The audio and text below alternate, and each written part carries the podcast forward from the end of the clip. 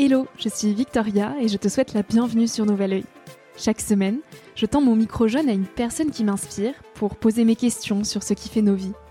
À travers le parcours audacieux de mes invités, je questionne la confiance en soi, l'écologie, le sens d'une vie, l'amour, la liberté, bref, autant de sujets qui traduisent un monde qui bouge et qui rythme nos vies. Alors je t'invite à emprunter un nouvel œil pour regarder le monde sous un autre angle pour te recentrer sur ce qui est essentiel et sur qui tu es pour t'aider à trouver ton chemin et surtout à oser.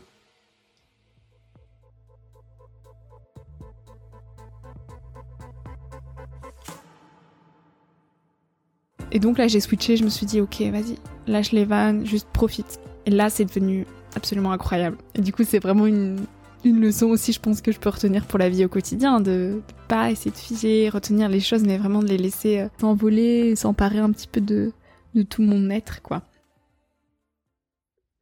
Allez, c'est parti.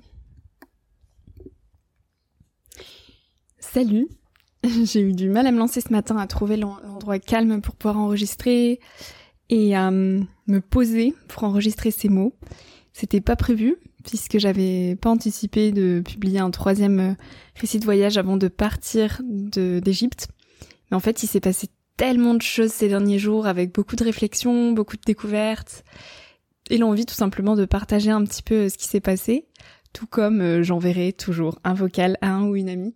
Et donc là ce matin, ouais, je me suis fait un peu violent, j'arrive pas trop à trouver l'endroit pour me mettre au calme et pour trouver la motivation, mais en fait je ressens que j'ai des choses à partager et comme disait Fabien Olicard dans un de mes épisodes du podcast, un vaut mieux que zéro. Et donc je me suis dit, bon, enregistre, appuie sur play, tu verras ce qui se passe. Et un vaut mieux que zéro, euh, tu auras toujours des personnes qui seront euh, heureuses et qui pourront se nourrir là de tes dernières réflexions. Donc je me lance. Ces derniers jours, il s'est passé beaucoup de choses assez fortes. On a rejoint euh, la mer Rouge avec Johan. Donc c'est notre dernier stop en Égypte. On est arrivé à El Kessir, et on y est resté euh, trois nuits. C'était très calme. Pour une des rares fois en Égypte, on n'a pas entendu de voiture en fait. on n'a pas entendu de voiture, on n'a pas entendu de chien, on n'a pas entendu euh, de klaxon, rien. Il y avait juste la mer et le calme tout autour. Donc c'était très paisible. Et il y a une atmosphère particulière qui se dégageait avec le fait qu'il y ait euh, bah, cette étendue d'eau juste en face de nous et tous ces spots de plongée qui sont reconnus mondialement. Moi, j'avais jamais fait de plongée de ma vie et je me suis dit, je peux pas repartir d'Égypte sans avoir fait un baptême de plongée alors que c'est un des plus beaux spots au monde pour faire de la plongée. Et en fait, j'étais partagée parce qu'à la fois, euh, je suis passionnée de l'eau et de tout ce qui peut l'habiter. Euh, mais pour autant, c'est un, univers qui est encore assez inconnu pour moi. Donc, euh, j'aime être dans l'eau, j'aime surfer, j'aime nager. Mais je connais très peu finalement les abysses, les fonds marins, toute la biodiversité qui, qui peut y avoir. Et donc c'est vertigineux et ça fait peur quand on connaît pas. La plongée en tant que telle, c'est toujours quelque chose qui m'a fait un peu peur et je me disais mais je crois que je suis pas capable de le faire, d'apprendre à, gérer ma respiration, d'être dans un milieu que je ne connais pas du tout en fait et, dans lequel je vais devoir euh, m'adapter. Ça me mettait une certaine pression et à la fois c'était un challenge, je savais qu'il fallait que je le fasse et je crois qu'il y a aussi ce truc de je sais que si je commence, en fait je vais tellement aimer que je vais vouloir continuer, continuer, continuer et ça va être une passion en plus et il va falloir après gérer aussi cette passion. En fait, je savais, je crois au fond de moi que ça allait profondément me toucher et donc je repoussais de plus en plus le moment où j'allais faire mon premier baptême de plongée. Et pour cause, j'ai été mais complètement bouleversée par euh, par cette expérience, à la fois par euh, toute la vie qu'il peut y avoir euh, dans la mer, qui est un monde à part en fait toutes ces couleurs, toute cette émulsion, toute cette paisibilité, tout est en harmonie. Et c'est juste fantastique à voir en fait visuellement. Déjà c'est quelque chose de très très fort qui prend tous les sens. Et il y a aussi après l'aspect euh, physique en fait. Et le fait de se reconnecter à sa respiration et de ne pas pouvoir penser à autre chose d'autre qu'à sa respiration qu'il faut gérer et à tout cet univers qui est autour de nous et qui nous émerveille. Et c'est vraiment une des rares activités, je crois en tout cas pour moi, qui me permet de complètement couper le mental et de simplement juste fermer les yeux et de me dire ok là, euh, qu'est-ce que tu ressens? Inspire bien, expire bien, et il y a que ça, ce bruit de la respiration. et l'univers euh, marin qui est tout autour de nous. Et c'est un état méditatif qui est absolument incroyable. Et à la fois le moment en tant que tel était unique, et à la fois le retour sur Terre aussi était hyper apaisant parce que d'avoir euh, calmé mon mental pendant 48 minutes, on est resté dans l'eau, à être simplement concentré sur ma respiration, ça m'a ça m'a vraiment calmé en fait et j'ai ressenti un état d'apaisement hyper profond. Et c'est quelque chose que je ressens aussi dans la personnalité de tous les instructeurs qui avaient autour de nous. Je trouvais qu'ils avaient un état de présence euh, aux choses et à ce qui les entourait qui était vraiment euh, hyper précis. Et en fait, ils s'éparpillent pas de mille gestes. Ils sont réfléchis avant de faire quelque chose, avant de dire quelque chose. Et chaque geste a son importance. Là où on peut avoir tendance à s'éparpiller dans nos quotidiens, en fait. Et euh, du coup, ça m'a beaucoup fait réfléchir aussi sur euh, cet état euh, d'instant et cette pleine conscience. Et j'ai énormément rattaché la plongée à la pleine conscience. Et donc, ça m'a fait beaucoup écho. Et une autre expérience dans l'eau qui a été autant, si ce n'est plus, émouvante pour moi, ça a été celle de d'une sortie en snorkeling en fait, tout simplement. Et comme les coraux sont absolument incroyables ici en Égypte, à la mer Rouge, une sortie en snorkeling, on peut voir euh, pratiquement autant de poissons qu'en descendant euh, à 10 mètres de profondeur. Et donc un des instructeurs de plongée euh, m'a proposé qu'on aille faire du snorkeling à 7 heures du matin il y a deux jours, du coup là alors j'enregistre cet épisode. Et c'était absolument incroyable parce que donc lever du jour, il y a personne encore dans l'eau. Et, et on a vu des poissons juste magnifiques. Et je saurais pas décrire en fait cet état de présence qui m'a emporté mais je suis arrivée dans l'eau en étant assez stressée quand même, alors même que j'avais fait de la plongée la veille, mais je, je sais pas, d'avoir ce grand bleu sous mes pieds, d'avoir finalement très peu de contrôle sur euh, tout cet environnement. J'ai ressenti quand même un, un grand vertige d'un coup, et l'instructeur donc l'a ressenti en fait, il a vu que je commençais à m'agiter alors que lui il était hyper posé, hyper calme, hyper euh, hyper serein. Et il m'a de suite calmé en me disant mais qu'est-ce qui se passe? Tout va bien. Euh, inspire, respire, ça va aller. Et en fait, il y a vraiment un moment où le mental il switch et où il se dit ok, de toute façon là je suis dans ce grand bain bleu, soit je m'abandonne à l'expérience et je laisse la peur de côté et je lâche prise et donc je vis un moment merveilleux, soit je laisse le stress et le, ce besoin de contrôle euh, gâcher mon moment. Et donc là j'ai switché, je me suis dit ok vas-y, lâche les vannes, juste profite. Et là c'est devenu absolument incroyable. Et du coup c'est vraiment une, une leçon aussi, je pense que je peux retenir pour la vie au quotidien, de, de pas essayer de figer, retenir les choses, mais vraiment de les laisser, euh, de les laisser s'envoler, s'emparer un petit peu de, de tout mon être, quoi. Et donc au cours de cette sortie de snorkeling, euh, à un moment, je me retrouve euh, seule parce que je, voilà, j'ai pris confiance et du coup, je commence à, à nager, à partir faire ma vie. Et là, j'aperçois au loin, donc c'était très très flou, enfin c'était loin vraiment, donc je, je savais pas trop ce que je voyais, mais je voyais une ombre, une espèce d'ombre qui était assez grosse et en tout cas plus grosse qu'un poisson. Je me disais là, je crois qu'il y a quelque chose. Et donc naturellement, euh, je j'avance en fait. J'avance et plus j'avance, plus ça devient net. Et je me dis mais là, c'est un dauphin. Je crois que c'est un dauphin. Et euh, je regarde à droite, je regarde à gauche, et en fait l'instructeur donc Marwan n'était pas là. J'avais trop avancé. N'étant pas sûr que ce soit un dauphin, j'ai commencé à un peu stresser, me dire qu'est-ce que c'est en fait? Puis il y a aussi cet état d'excitation de me dire mais attends mais qu'est-ce que c'est là? C'est un truc de dingue en face euh, c'est rare de voir ça. Et le temps qui se passe tout ça dans ma tête Marwan arrive. Et donc je pointe du doigt en fait euh, ce que j'avais vu et qui commençait à partir quand même assez au loin et donc on le voyait de moins en moins bien. Et donc on se rapproche un petit peu et là il me regarde. Il sort la tête de l'eau et il dit bah c'est un requin. Et je fais waouh oh, finesse et, euh, et naturellement, moi, j'ai envie d'avancer en fait, d'avancer pour le voir, d'avancer pour euh, bah, juste saisir cette chance, de me dire peut-être que je reverrai pas de requin euh, bon un long moment, donc j'ai envie de le suivre. Et il m'a dit non, mais par contre en snorkeling c'est dangereux parce que on flotte. Et du coup, voilà, ils, ils, peuvent ils peuvent te confondre avec un poisson ou autre, et ça peut être dangereux, plus dangereux qu'en plongée. Donc, donc voilà, on a rebroussé chemin et cette expérience était était absolument magnifique vraiment magnifique. Et je suis sortie de l'eau en étant mais complètement euh, sur une autre planète. Il était 8h30 euh, et je me suis dit ouais, ok bon bah la journée peut maintenant commencer. Donc c'était euh, assez incroyable et j'ai vraiment envie d'approfondir toute cette connaissance marine et ouais cette envie d'aller plonger, d'aller découvrir ce qu'il y a en dessous. Voilà, c'est une passion en plus qui s'ajoute à, tout ce qui me passionne dans la vie et je suis certaine qu'à un moment donné, euh, peut-être pas cette année, mais dans les, années à venir, je vais, euh, je vais continuer à explorer ces fonds marins parce que c'est juste incroyable.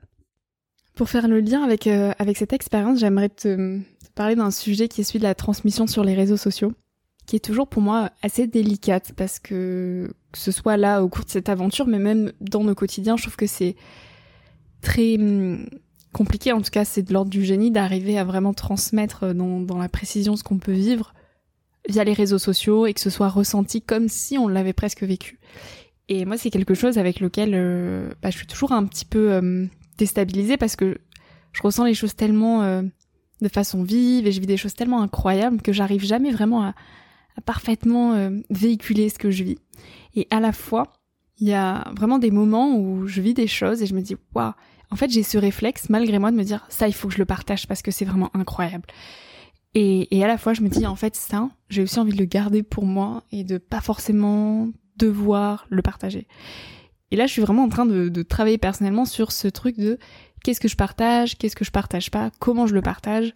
Et il y a des moments, en fait, où j'ai juste pas envie de, de partager, pas envie d'avoir ce réflexe le soir de rentrer et de me dire ok là maintenant il faut que je communique sur ce que j'ai vécu parce que vraiment ça vaut la peine d'être transmis alors même que je sais que ça pourra jamais être perçu et reçu de la façon dont moi je l'ai vécu.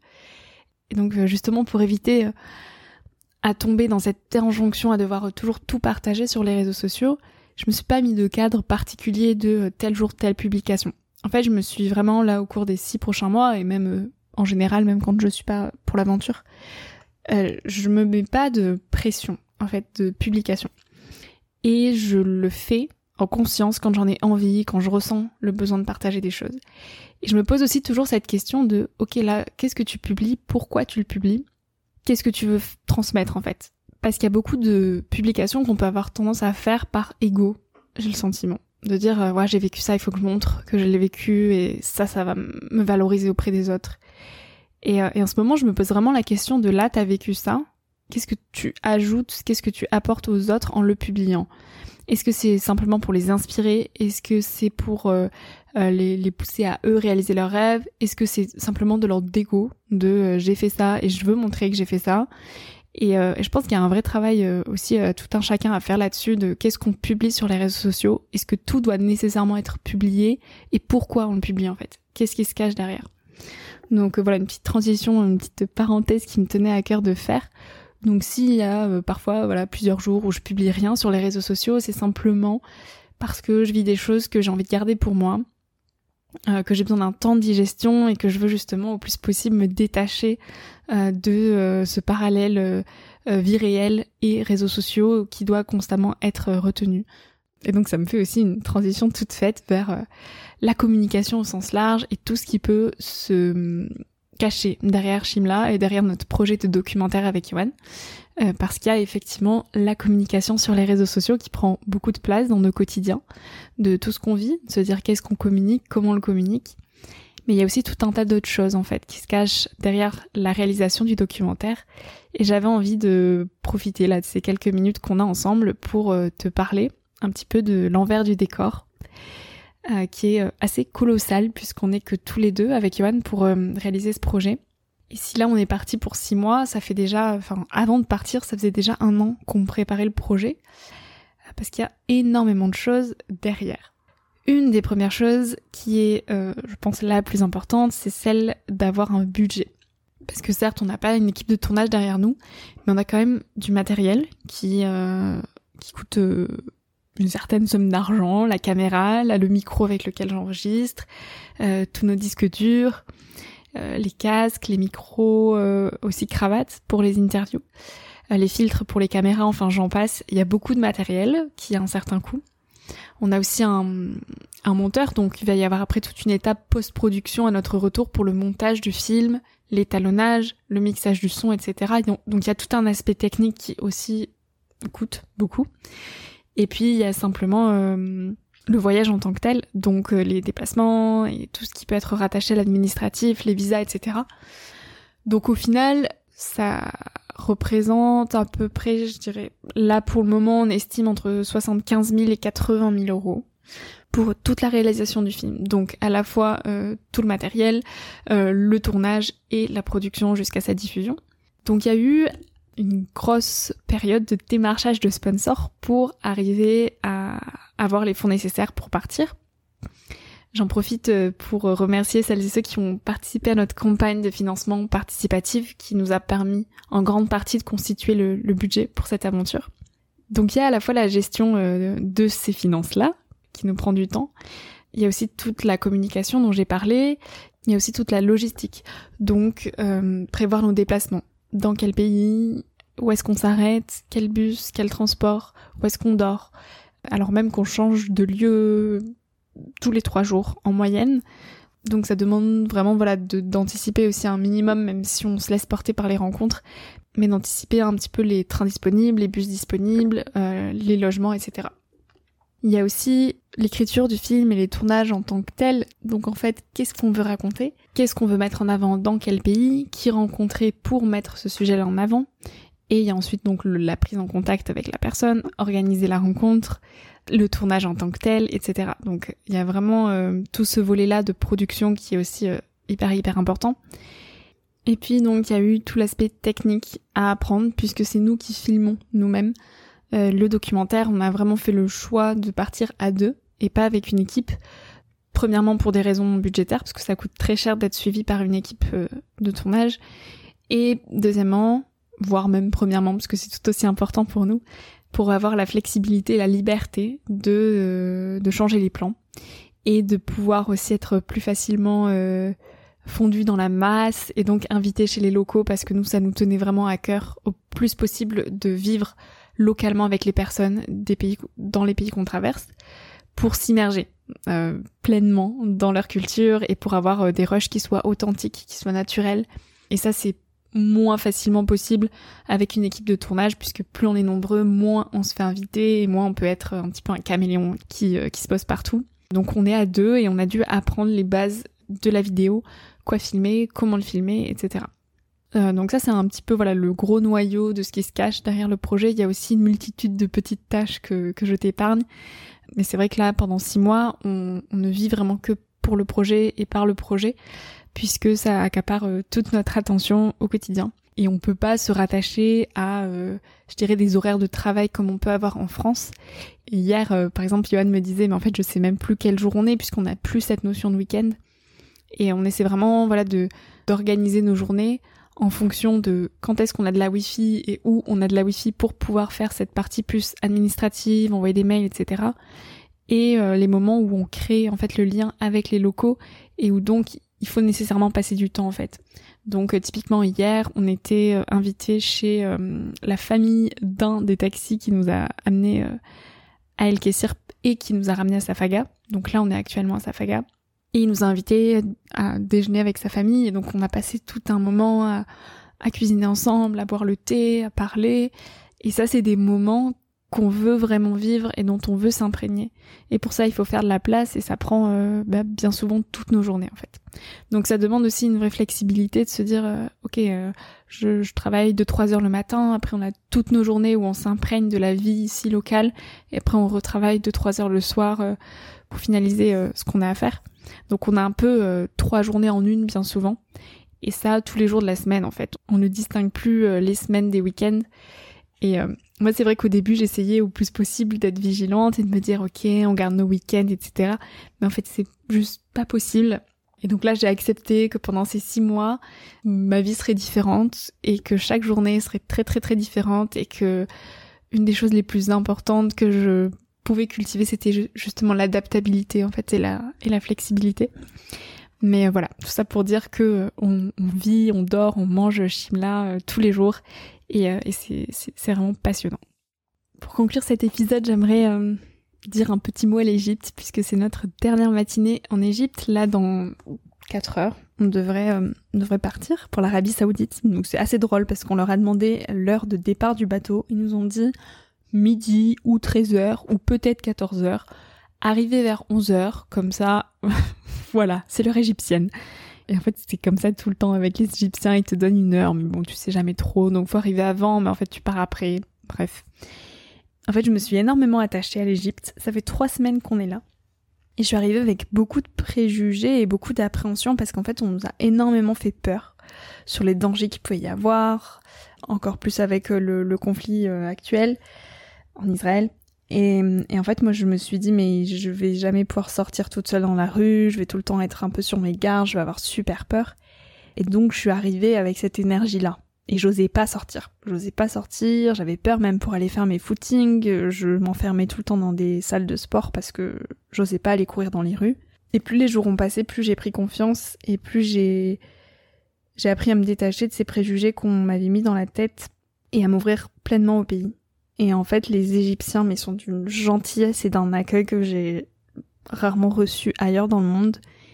Et je me sens vraiment comme chez moi ici. Et voilà, ce matin, je suis allée euh, chercher le petit déjeuner, les falafels, euh, toute seule dans la rue. J'ai pas, j'ai pas peur du tout, j'ai plus du tout peur. En fait, je me sens vraiment en sécurité ici.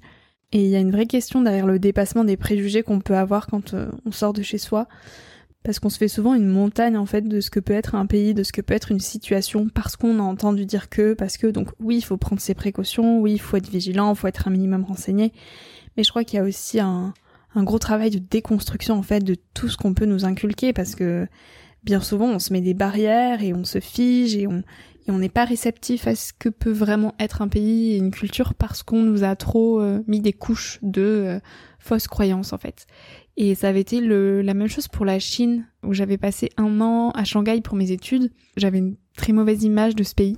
Je sais pas pourquoi, mais je m'étais dit que c'était pas beau, que c'était pas une culture hyper alléchante, que j'allais pas y être bien. Et c'est précisément pour ces raisons que je me suis dit, mais Victoria, c'est trop dommage, parce qu'en fait là, tu dénotes un pays alors que tu y es jamais allé, et tu te bases simplement sur des choses qu'on t'a dit et que t'as vu. Mais la seule manière de vraiment savoir ce qu'est ce pays, c'est d'y aller en fait. Et donc j'y suis allée et j'ai été complètement séduite par le pays et, idem au bout d'un an, je, me sentais comme chez moi et je voulais plus repartir. Et là, ça fait vraiment la même chose avec l'Égypte où je suis venue avec beaucoup de peur et je repars avec beaucoup beaucoup d'amour et euh, avec euh, pas l'envie de partir. En fait, je me sens vraiment bien ici maintenant et on apprend aussi à comprendre les gens, à communiquer avec eux. On est beaucoup moins sur nos sur nos gardes, beaucoup plus ouvert à eux. Ouais, je suis assez triste de partir de l'Égypte. J'avoue que c'est un, des pays qui m'a vraiment marqué là depuis qu'on est parti et je me dis bon, l'Arabie Saoudite, va falloir qu'il soit à la hauteur parce que parce que l'Égypte a, mis la barre très très haute. Donc euh, voilà, j'avais envie de poser ces quelques mots avant de prendre le bateau pour l'Arabie Saoudite. J'espère que ces quelques mots improvisés auront pu euh, t'inspirer de quelque façon que ce soit. C'était pas du tout prévu d'enregistrer ça, mais voilà, j'avais quand même matière à te partager quelques réflexions, donc euh, vaut mieux que 0. Euh, je te souhaite euh, une... Voilà, je viens de casser mon stylo, c'est parfait. N'hésite pas à me faire euh, tes retours sur les réseaux sociaux et n'hésite pas à me partager de potentiels futurs sujets que tu aimerais que j'aborde. Il y a plein de nouveaux épisodes de podcast aussi qui arrivent en interview. J'ai planifié des rediffusions, donc tu auras chaque semaine un épisode sur le podcast. Je n'abandonne pas Nouvel Oeil pendant ces six mois. Je suis heureuse d'avance à l'idée de reprendre le micro pour te partager le prochain récit d'aventure. D'ici là, je te souhaite de profiter de tout et de savourer la vie comme il se doit. Je te dis à très vite et je te souhaite une très belle journée ou soirée. Merci d'avoir écouté l'épisode jusqu'ici. Si ce moment t'a plu, n'hésite pas à le partager, à laisser quelques étoiles sur iTunes et Spotify ou à faire une story sur Instagram pour que je puisse te repartager. Tu peux aussi me suivre au quotidien et m'écrire sur la page Instagram Nouvel Oeil. Sur le site internet www.nouveloeil-podcast.com, tu pourras aussi t'abonner à ma newsletter. J'y partage des inspirations, des nouvelles, des astuces et des petites choses qui font notre quotidien. En attendant le prochain épisode, je te souhaite de savourer la vie comme il se doit et surtout de faire des choses folles.